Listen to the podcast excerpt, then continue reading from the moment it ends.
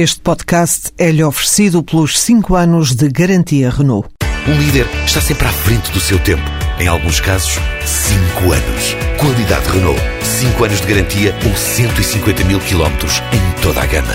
Estamos numa viragem quanto ao risco bancário, eh, risco de falência de um banco na zona euro. Quem o disse foi o Sr. Dijsselbloem, o Ministro das Finanças da Holanda e Presidente do Eurogrupo, numa entrevista à meia da tarde à Reuters e ao Financial Times.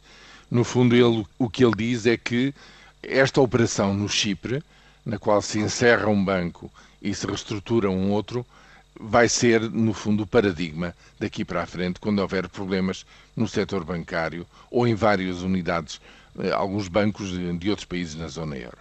Isto é, os acionistas em primeiro lugar, os credores em segundo e, finalmente, os depositantes não garantidos, isto é, com depósitos para além de 100 mil euros, vão ser chamados, em, seguramente em graduações diferenciadas, mas vão ser todos chamados a concorrer para a solução de uma crise bancária, partindo-se do princípio que os acionistas dos bancos são, em primeiro lugar, responsáveis por uma gestão prudente e não temerária dessas mesmas instituições.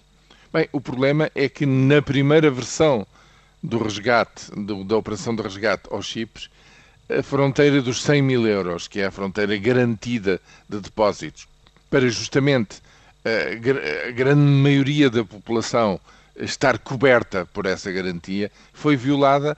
O primeiro, uh, recordam-se bem, há uma semana atrás, o plano era uma taxa, ainda que diferenciada, mas sobre todas as poupanças.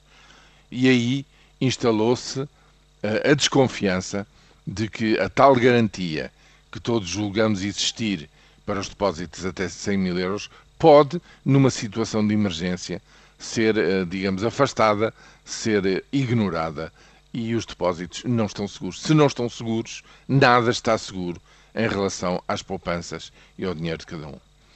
Era preciso explicar como é que se cometeu esse erro há 10 dias atrás e explicar muito bem explicado para que eh, justamente estas desconfianças se vão desvanecendo, porque a reação dos mercados no dia de ontem perante a, eh, a entrevista do Sr. Disselblum à meia da tarde foi a pior possível.